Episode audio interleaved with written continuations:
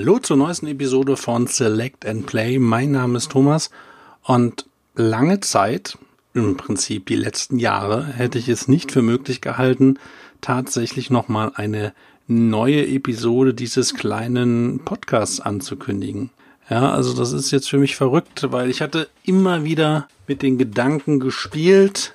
Ich habe früher als Videospieleredakteur gearbeitet und aufgrund des Switch Launch im Jahr 2017 wollte ich Videospiele wieder in meinem Leben ähm, ja, thematisieren, also wirklich behandeln und nicht nur spielen, also darüber reden. Und deswegen schien mir Podcast eine, eine sehr gute Idee und deswegen startete ich den Nintendo Podcast namens Nintendo Norton. Und diesen äh, befülle ich seitdem halbwegs regelmäßig und habe jetzt über 60 Episoden. Ja, es gab auch mal eine Durststrecke, technische Probleme und so weiter, aber trotzdem ähm, ist das Nintendo Nauten ähm, ja leider mittlerweile ein Solo-Projekt von mir primär und ähm, ja, aber seit seit 2017 doch ein Teil meines Lebens. Und ich hatte aber damals 2017 tatsächlich zwei Domains registriert. Ich hatte Nintendo registriert, ich hatte auch Select and Play und ich wollte mit dem Namen was machen, mit diesem Select and Play. Ja, ähm, ich habe eigens für Select and Play eine Titelmusik komponieren lassen. Die finde ich immer noch Hammer, die finde ich genial. Vielen Dank dafür nochmal an Ben Vincivini, der mir die gemacht hat. Also das äh, genauso wie Nintendo Nauten Titelmusik gemacht hat. Die beiden fand ich richtig klasse. Und ja, deswegen wollte ich damit was machen. Und ähm, nachdem ich dann Nintendo Nauten irgendwie Anfang März gestartet hatte, habe ich mich dann Ende März mit meinem Kumpel Sascha quasi ein, haben ein Gespräch über Videospiele geführt, aufgezeichnet und das sollte dann die Basis für die ersten Select and Play Folgen werden. Soweit in der Theorie. Irgendwie war es aber unglücklich, dass ich zwei Podcasts innerhalb wenigen Wochen startete. Doppelt äh, unglücklich war dann, dass ja Nintendo Norden eigentlich wichtiger war, weil die Switch gerade veröffentlicht wurde und ähm, deswegen nahmen ja die Switch-Berichterstattung quasi den Großteil meiner Zeit im Beschlag und ähm, ja und dann habe ich immer gedacht, ach ja, du hast ja noch Select Play. Ja, und dann wusste ich aber lange Zeit nie so richtig, was es denn genau werden soll. Ein allgemeiner Videospiel-Podcast, aber die Titelmusik erinnert zu sehr an PlayStation. Will ich überhaupt einen allgemeinen Videospiel-Podcast, wenn ich doch dann da auch über Nintendo sprechen müsste? Und dafür habe ich aber Nintendo-Nauten soll Select and Play aufgrund der Titelmusik und des Namens ein PlayStation Podcast werden, aber dann grenzt sich die Xbox wieder aus. Aber ich habe ja eine Vergangenheit auch als Xbox Videospiele-Redakteur und ja, so richtig wusste ich einfach nicht, wohin mit diesem Projekt. Und deswegen haben wir dann 2017 nur fünf Episoden gemacht. Und die letzte Episode war dann auch tatsächlich einfach nur eine andere Schnittfassung der Nintendo Nauten E3 2017 äh, Folge. Ja, ich spielte 2017 auch insgesamt viel zu viel Switch. Ja, Hits wie Horizon Zero Dawn habe ich dann erst später nachgeholt und irgendwie war es dann nie passend, dass ich mal Select and Play äh, ja reaktiviere. Ich wusste halt nie so richtig, wohin damit. Und immer wenn ich wollte, dachte ich, ja gut, jetzt ist so viel Zeit vergangen. Wenn ich jetzt über God of War eine Episode mache, dann muss ich auch noch über eigentlich über Gran Turismo Sport und Crash Bandicoot äh, oder Wipeout reden quasi die Lücke füllen von der letzten Episode bis zu der ähm, jetzigen. Also so ein bisschen hat mich Perfektionismus gebremst, muss ich ganz klar sagen. Ähm, ja, dann habe ich gesagt, nee, dann lass es, dann mach erstmal weiter mit nur Nintendo-Nauten. Deswegen habe ich dann mein, meine, meine God of War-Begeisterung in der, in der 29. Episode von Nintendo-Nauten als Off-Topic einfach reingebracht. Ich habe einfach auf einmal in einem Nintendo-Podcast über God of War geredet. Und daran merkte ich natürlich auch, ja, mich interessieren diese anderen Themen durchaus. Und ähm, das hat mir auch immer gemerkt, äh, dass auf jeder E3-Folge von Denonauten habe ich auch immer die Auftritte von Microsoft und Sony besprochen. Deswegen habe ich gedacht, dann mach doch mal wieder was Allgemeineres oder macht nur mal was wie die Playstation. Ja, dann war es aber so, dass 2018, 2019 sich die Xbox sehr gewandelt hatte. Game Pass, Studiokäufe, ähm, und ähm, dann habe ich mein, ja, mein Interesse für Xbox wurde wieder richtig geweckt letztendlich, ja. Und ich halte Xbox auch für unterrepräsentiert in Deutschland, was Magazin und Podcast anging. Und deswegen wollte ich dann was mit Xbox machen. Ja, da hatte ich dann aber wieder das Problem der Namensfindung.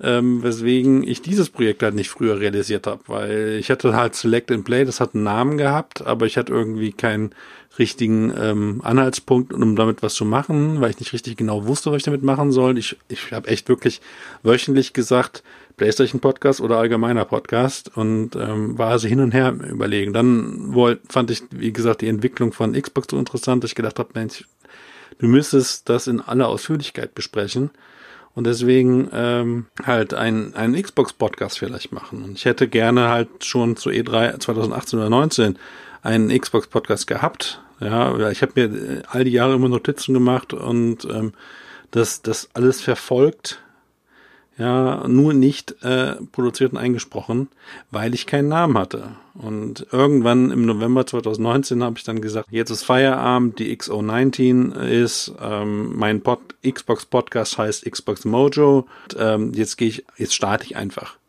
Ja, und das war sehr erfrischend, einfach loszulegen. Und jetzt habe ich halt monatlich eine Folge produziert. Und ähm, ja, und das, das, das war einfach gut zu sehen. Und dann habe ich auch gedacht, Mensch, Wahrscheinlich müsste ich das einfach mit Select and Play machen und deswegen hätte ich fast einfach direkt parallel zu Xbox Mojo Select and Play wieder gestartet, habe dann gesagt, nein, du startest nicht nochmal einen Podcast oder zwei Podcasts innerhalb kürzester Zeit. Ja, und dann spielt halt auch noch eine Rolle, dass ich mit Death Stranding ähm, erst später angefangen habe zu spielen, deswegen fehlte mir auch so ein, ein Aufhängerthema. Und deswegen habe ich dann 2019 auch keine Folgen für ähm, Select Play gemacht. Ja, ich weiß, das ist alles so ein bisschen verkopft. Aber manchmal ist es halt so, dass man mit diesen ganzen Ideen quasi so lange schwanger geht und hin und her überlegt und am Ende heißt es, mach doch einfach. Ja, dann mach doch mal. Und als dann im, ja, am 7. Januar 2020 Craig Miller seinen PlayStation Podcast PS I Love You XOXO reaktivierte und einfach mit neuen Themen loslegte. Der hat auch, ich weiß nicht, zwei, drei Jahre Pause gehabt und einfach losgelegt. Da habe ich gedacht, ja Mensch, dann musst du das mit Select and Play auch machen. Fang einfach an. Starte. Zumal 2020 aufgrund der PlayStation 5 eh ein guter Einstiegspunkt sein wird. Und dann habe ich gesagt, gut, PlayStation-Fokus passt, weil ich habe einen Nintendo-Podcast und ich habe einen Xbox-Podcast und brauche ich noch einen PlayStation-Podcast. Ich arbeite momentan an einem neuen Logo, woran man dann auch erkennt, dass also diesen PlayStation-Fokus auch erkennen wird. Ich denke, auf, dass ich jetzt dann zwei bis drei Sendungen habe oder drei Sendungen jetzt habe, viel genauer, ähm, dass man so die verschiedenen Zielgruppen ansprechen kann und besser bedienen kann. Man kann in manche Themen tiefer reingehen und ähm, deswegen probiere ich das. Ich kann nicht versprechen, ob es jetzt jeden Monat eine Folge geben wird oder alle zwei Wochen oder alle zwei Monate, ich weiß es nicht.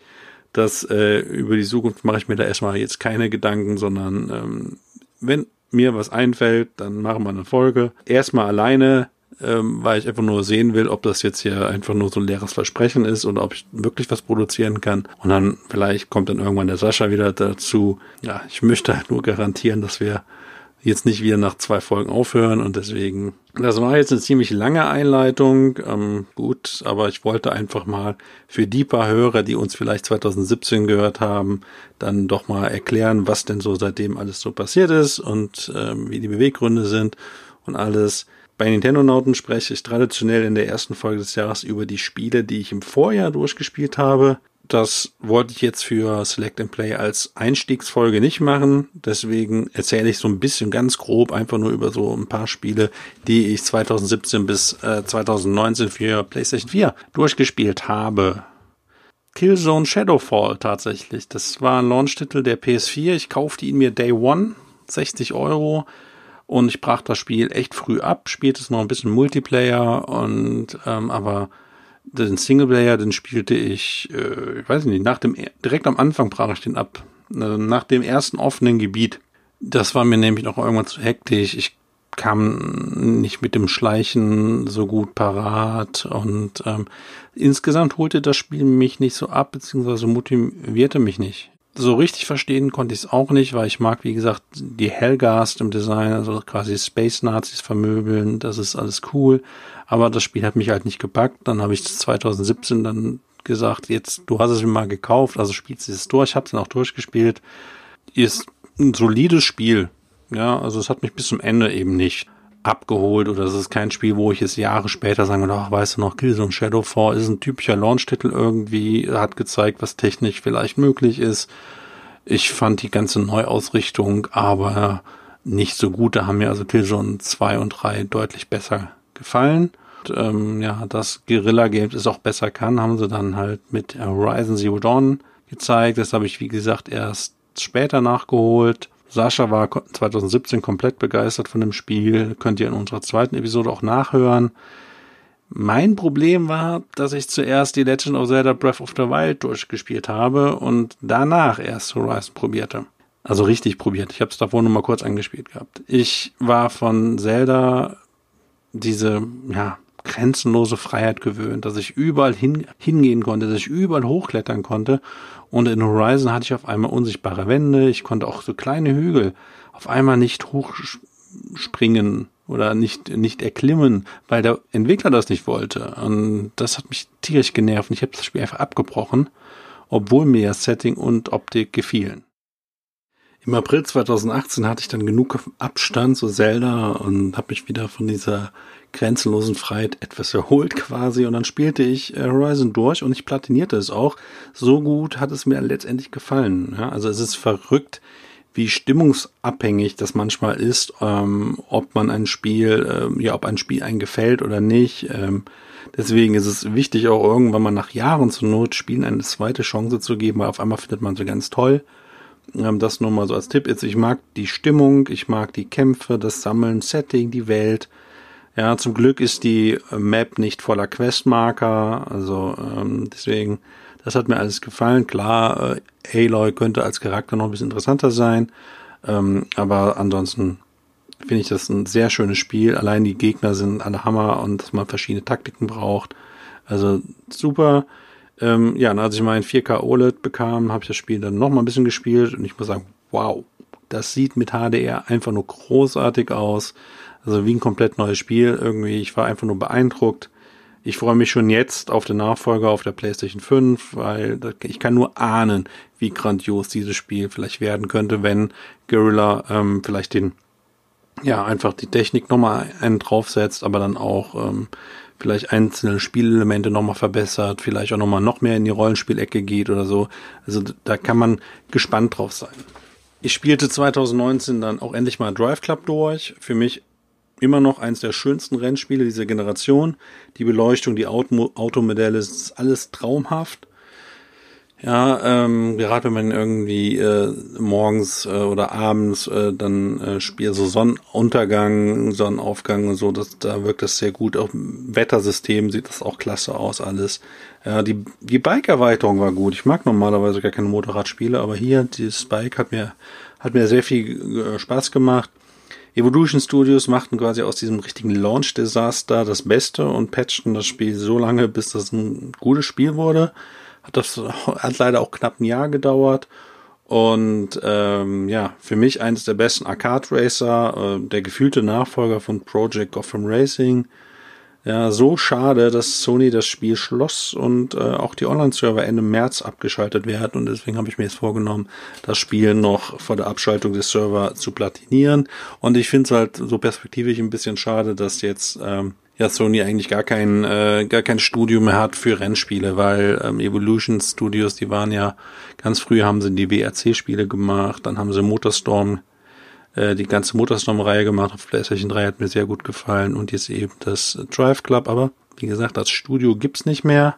Ähm, ja, jetzt hat Sony halt nur noch Polyphony Digital für Gran Turismo und sonst kein, keine Expertise mehr. In der, also in dem Bereich keine Expertise mehr. Schade. E, dann platiniert, platinierte ich auch noch Until Dawn. Für mich eins der Sleeper-Hits für PS4. Also wer das mal günstig kriegt, das soll es einfach mal holen. Ähm, es ist mehr Spiel, als ich dachte, denn bei den ganzen Videos, die es im Vorfeld gab, habe ich immer gedacht, dass es ständig Quicktime-Events hat. Ähm, nö, ist gar nicht so. Klar gibt es diese Stellen, und ähm, aber ansonsten ist es ein nettes ja, Horrorspiel. Es ist quasi so ein, ein gespielter Teenie-Slasher man schlüpft abwechselnd in verschiedenen Protagonisten und die werden von einem Killer gejagt und man versucht halt dann eben bis zum Morgengrauen zu überleben. Ist nicht so einfach, dass auch wirklich alle Charaktere überleben, aber ist möglich. Alles wird so eine Third Person an sich gespielt und mit Hayden Panettiere, äh, Peter Stormare, Rami Malek ähm, kann sich auch echt der Cast sehen lassen und Rami Malek hat ja auch für seine Darstellung äh, des äh, von äh, Freddie Mercury im Film Bohemian Rhapsody einen Oscar gewonnen und deswegen werden wir den wahrscheinlich nie wieder in Videospielen sehen, weil er sich jetzt sicherlich für höheres berufen fühlt. Dann habe ich auch endlich Ratchet und Clank nachgeholt. Also ich rede jetzt von dem Remake, das zauberhafte Remake. Ja, das ist optisch eine Granate. Ähm, und ich weiß noch, als ich Tools of Destruction für PlayStation 3 spielte, dass ich meinte, wow, das sieht aus wie ein Pixar-Film. Jetzt beim PlayStation 4 Ratchet und Clank muss ich sagen, also jetzt sind wir wirklich fast auf dem Niveau. Ja, und es basiert ja auch auf den gleichnamigen ähm, Animationsfilm, deswegen haben wir auch leider so ein bisschen an der Story und an Bossen was geändert. Trotzdem hat es mich auch gefreut, dass Insomnia Games dann von Sony gekauft wurde, quasi heimgeholt, nachdem sie Sunset Overdrive für die Xbox gemacht haben. Und gleichzeitig hat auch Sony ja auch angedeutet, dass es in Zukunft weitere Ratchet Clank Spiele geben wird. Und das ist auch schön, dass jetzt nach dem Spider-Man-Erfolg ähm, jetzt Insomnia kein reines Spider-Man-Studio äh, wird. Natürlich sitzen die an Spider-Man 2 für PlayStation 5, das ist doch völlig klar, aber es wird auch irgendwann ein neues Ratchet geben und jetzt wo ich Spider-Man schon erwähnt habe, ähm, auch das machte viel, mir viel Spaß, allerdings erst nachdem ich mich auf die Kampagne konzentrierte und die Nebenmissionen, die halt super generisch sind, ähm, links liegen ließ. Ähm, und dann ging es gut. Also dann habe ich Kampagne auf Kampagne gemacht, ab und zu mal eine Nebenmission mit Spidey durch Manhattan schwingen. So hat man sich das immer vorgestellt. Das war auch noch nie so gut umgesetzt, sieht auch optisch klasse aus. Ähm, jetzt gerade auch mit 4K und ähm, HDR ist das echt ein schönes Spiel. Mit der reinen Anzahl an Nebenmissionen haben sie es aber echt übertrieben. Deswegen, ich weiß nicht, ob ich die Platin jemals holen werde, weil das ist ein einfaches, langes Gegrinde und auch langweilig. Also, weil jeden Stadtbezirk von, von, von dem Be Verbrechen äh, befreien. Furchtbar repetitiv. Also wirklich, oh nee. Also da hätte ich mir für den Nachfolger wünsche ich mir da entweder mehr Abwechslung in den Missionen oder weniger Missionen.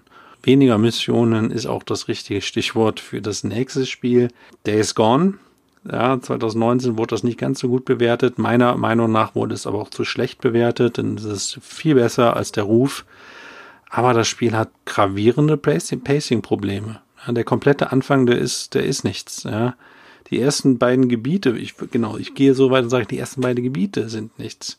Ja, man hangelt sich so von Mission zu Mission für jedes der beiden Camps und das wiederholt sich irgendwie alles und die Story geht nicht voran und das Reisen mit dem Bike ist langweilig und ätzend, weil man ständig Benzin suchen muss und man weiß nicht so richtig, wo das Spiel hin will und erst ab dem dritten Camp wird das Spiel gut. Dann hat man einige Fertigkeiten freigeschaltet, sein Bike getuned, wodurch halt die Fahrten weniger frustig sind und halt die Story zieht so langsam an. Ja, und es ist halt eine Schande, dass man irgendwie, weiß ich nicht, um die 15 Stunden oder so spielen muss, um an diesen Punkt zu kommen. Und selbst dann ist das Spiel noch beileibe nicht zu Ende, denn wir reden hier von einer Kampagne, die 30 bis 40 Stunden dauert. Und um auf diese Spielzeit zu kommen, müssen halt ganz viele Banditenlager, Freaker-Nester beseitigt werden, Nero-Stationen müssen gefunden werden.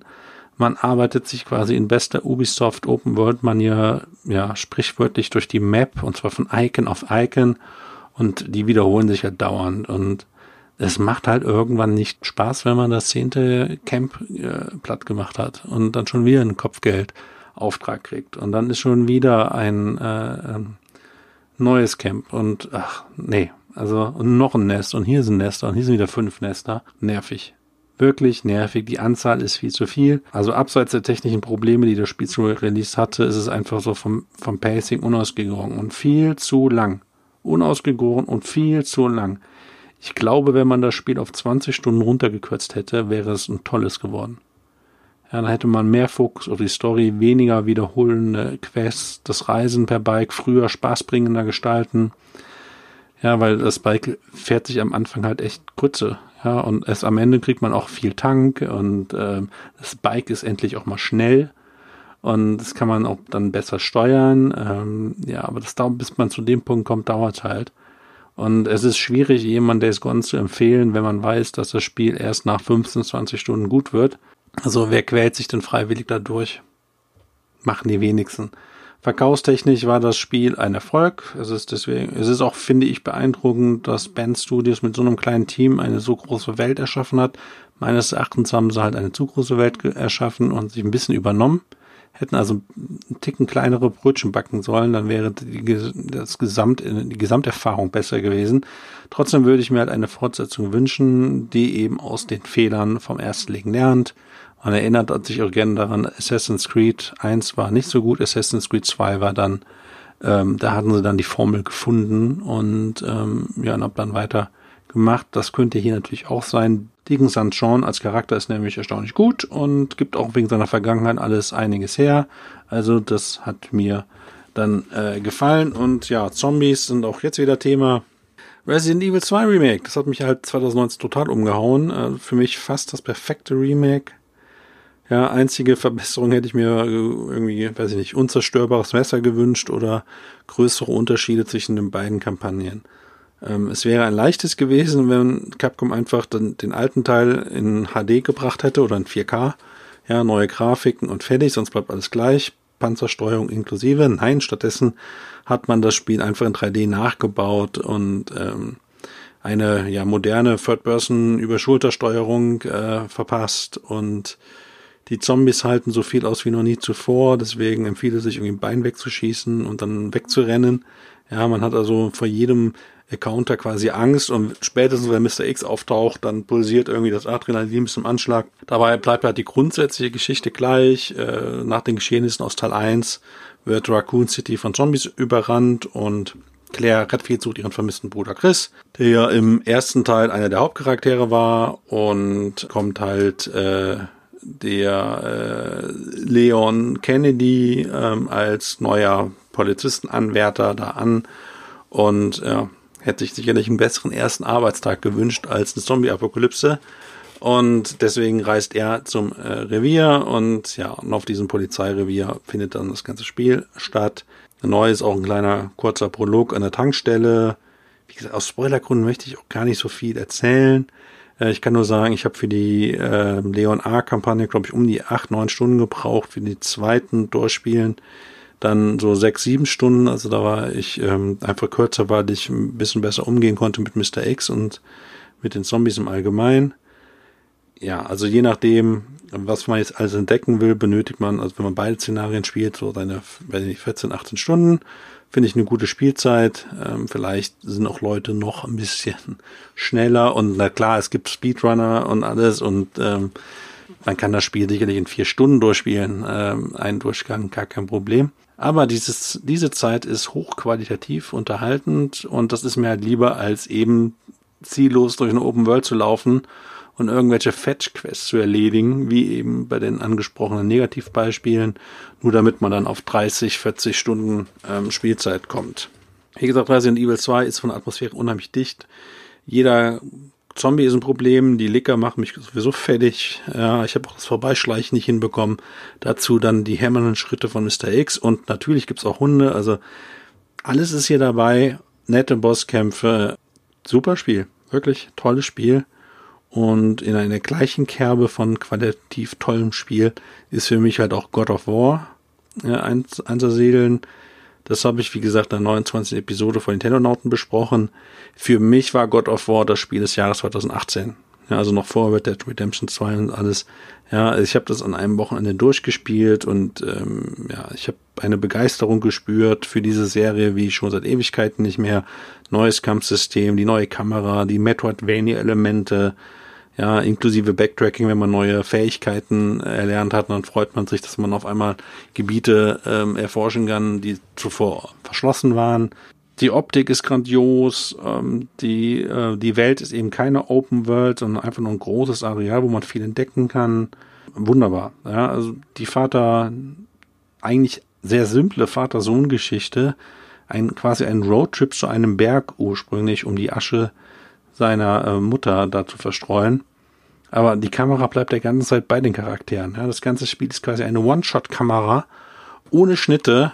Für mich viel intensiver dadurch. Die ganzen Kämpfe, man bleibt nur bei dem Charakter. Man weiß eben nicht, oh, irgendwie, was der Bösewicht oder äh, was ein anderer ähm, vorhat. Ja, sonst in Spielen sieht man ja dann so einen Schnitt, man sieht den Bösewichten, der sagt dann irgendwie was wieder Schnitt zurück. Nein, hier bleibt man immer nur bei unseren beiden Hauptdarstellern und das finde ich klasse. Ja, das Spiel ist quasi Kunst. Ja, also vom Artdesign, von der Kamera, ganz grandios, Welt ist wunderschön. Vielleicht ein bisschen mehr Gegnervariant wäre gut gewesen, auch was Bosskämpfe angeht. Also da wiederholt sich ein Kampf mehrmals. Aber trotzdem, die anderen Bosskämpfe sind dafür auch mit das Beste, was ich in Videospielen auch mal spielen durfte. Also deswegen für mich eins der besten Spiele der Generation und ähm, ich habe es äh, noch lange nicht, also ich werde es nochmal jetzt spielen, denn ich muss auch noch die Valkyren besiegen, aber das war wirklich ganz toll. Die Last Guardian war auch so ein Spiel, wofür ich mehrere Anläufe äh, gebraucht habe, bis es mir dann endlich mal gefiel. 2019 habe ich das deswegen erst durchgespielt und ähm, letztendlich war das auch gut so, da ich eben dann mein 65 Zoll OLED hatte und dadurch das Spiel viel besser genießen konnte. Ja, diese unheimlich tolle Architektur in diesem Spiel auf dem großen Bildschirm, wunderschön. Ich habe ich habe manchmal einfach nur in die Gegend geguckt und habe gesagt, Mensch, wie toll sieht denn diese Burg oder so ähm, aus. Hammer. Dazu Trikot, ähm, der natürlich in der Bedienung manchmal ein bisschen störrig ist, ist aber halt auch ein Haustier und jeder, der ein Haustier hat, der weiß, dass es manchmal so sein kann. Die Atmosphäre, die Rätsel, Musik, traumhaftes Spiel. Natürlich vom Spielprinzip nicht für jedermann, weil Kämpfe gibt's ja im Prinzip kaum. Ja, man muss das alles äh, anders äh, äh lösen. Wer sich darauf einlässt, der kriegt eine ganz eigene Spielerfahrung und ja gut, die kriegt man theoretisch mit Shadow of the Colossus auch. Aber das Spiel konnte mich leider weniger begeistern. Denn obwohl das Spiel genauso künstlerisch ist und traumhaft aussieht, ähm, hat es bei mir nicht so richtig Klick gemacht. Ich habe es vielleicht auch falsch gespielt. Ich habe es wie ein Boss-Modus gespielt. Also ich ritt von Koloss zu Koloss und habe den halt platt gemacht.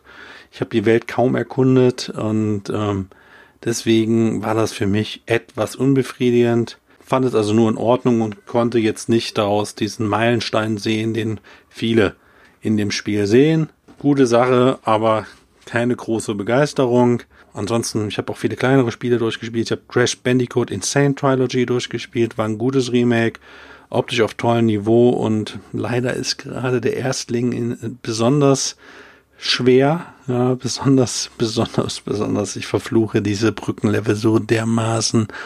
Ähm, aber ansonsten, ich habe auch alle weiteren Titel dadurch gespielt. Ja, viel PS1-Nostalgie dadurch erlebt, aber auch mit äh, Spyro Trilogy habe ich durchgespielt, äh, Wipeout Omega Collection gespielt, also ähm, quasi so richtig PS1-Flash und ähm, ja, hätte mir jemand gesagt, dass diese Spiele mal irgendwann so aussehen würden, ich hätte damals, also zu PS1-Zeiten, den für verrückt erklärt. Also klasse, dass man das sowas spielen konnte. Besonders erwähnen möchte ich noch äh, einen VR-Titel tatsächlich, der mich umgehauen hat. Astrobot Rescue Mission ist für mich das beste VR-Spiel. Gutes Design, auch ein gutes 3D-Jump'n'Run, was logischerweise sehr gut mit der räumlichen Tiefe umzugehen weiß. Ähm, die Bosskämpfe waren für mich ein Höhepunkt tatsächlich. Sie haben alle verschiedene Phasen, man braucht eine eigene Strategie dafür. Sehr schön umgesetzt. Ähm, ja, ich denke sogar, dass das als normales 3D-Jump'n'Run ähm, funktionieren könnte. Also ohne VR und sollte jemals PlayStation VR 2 erscheinen, dann muss eigentlich Astrobot 2 ein Launch-Titel sein, weil das, äh, da würde man sicherlich ein bisschen mehr Hype oder so generieren.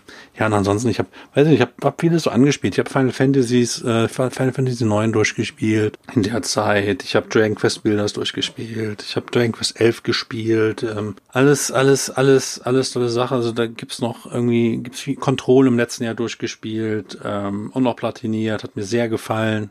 Ja, also auch da Atmosphäre, ähm, aber auch die ganzen Physikspielereien, wenn man da diese Shootouts ähm, und äh, ja, und ich habe einfach irgendwie die, die, die, die Feinde greifen und durch die Gegend schmeißen und so. Das hat mir, hat mir echt gut gefallen.